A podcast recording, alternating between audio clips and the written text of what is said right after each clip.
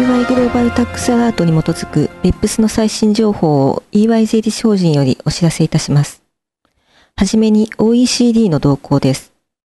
2015年7月6日及び7月7日に OECD は BEPS コード8から10に基づく移転価格関連事項に関し、パブリックコンサルテーションを開催しました。本コンサルテーションはとりわけ、評価困難な無形資産及び費用分担契約に焦点を絞ったものとなっています。コンサルテーションの中で OECD はリスク、否認、無形資産にかかる規定価格についても最新情報を提供しました。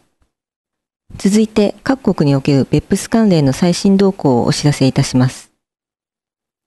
はじめにオランダの動向です。2015年6月18日、オランダの財務省及び外務省は開発途上国における税務行政を支援するための活動について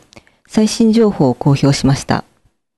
この活動の一環としてオランダは OECD の税開発プログラムに参加し、14の開発途上国及びアフリカ税務行政フォーラムと米州税務長官会議と呼ばれる2つの組織の代表者に技術と金銭面の支援及び OECD で行われる BEPS の交渉会議に参加するために必要な専門知識を提供しています。さらには他の参加国とともに BEPS の対応策及び税務の透明性にかかる多国間イニシアチブの適用と実施に関する研修や支援を開発途上国に提供する意図も明らかにしています。続いて、ロシアの動向です。2015年6月11日、ロシア政府は2016年から2018年を対象とする税務政策文書を承認しました。これは将来税法を立法する際のフレームワークとして広い適用が見込まれます。本文書でロシア政府は、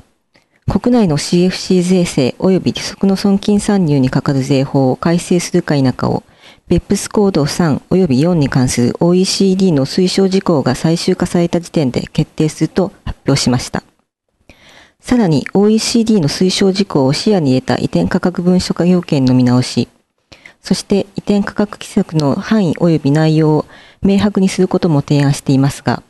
既存の国内規則にどのような改定を施すことを意図しているかについて、詳細や方針は明らかにしていません。今回お届けする内容は以上です。BEPS に関する最新情報は EY のウェブサイトをご参照ください。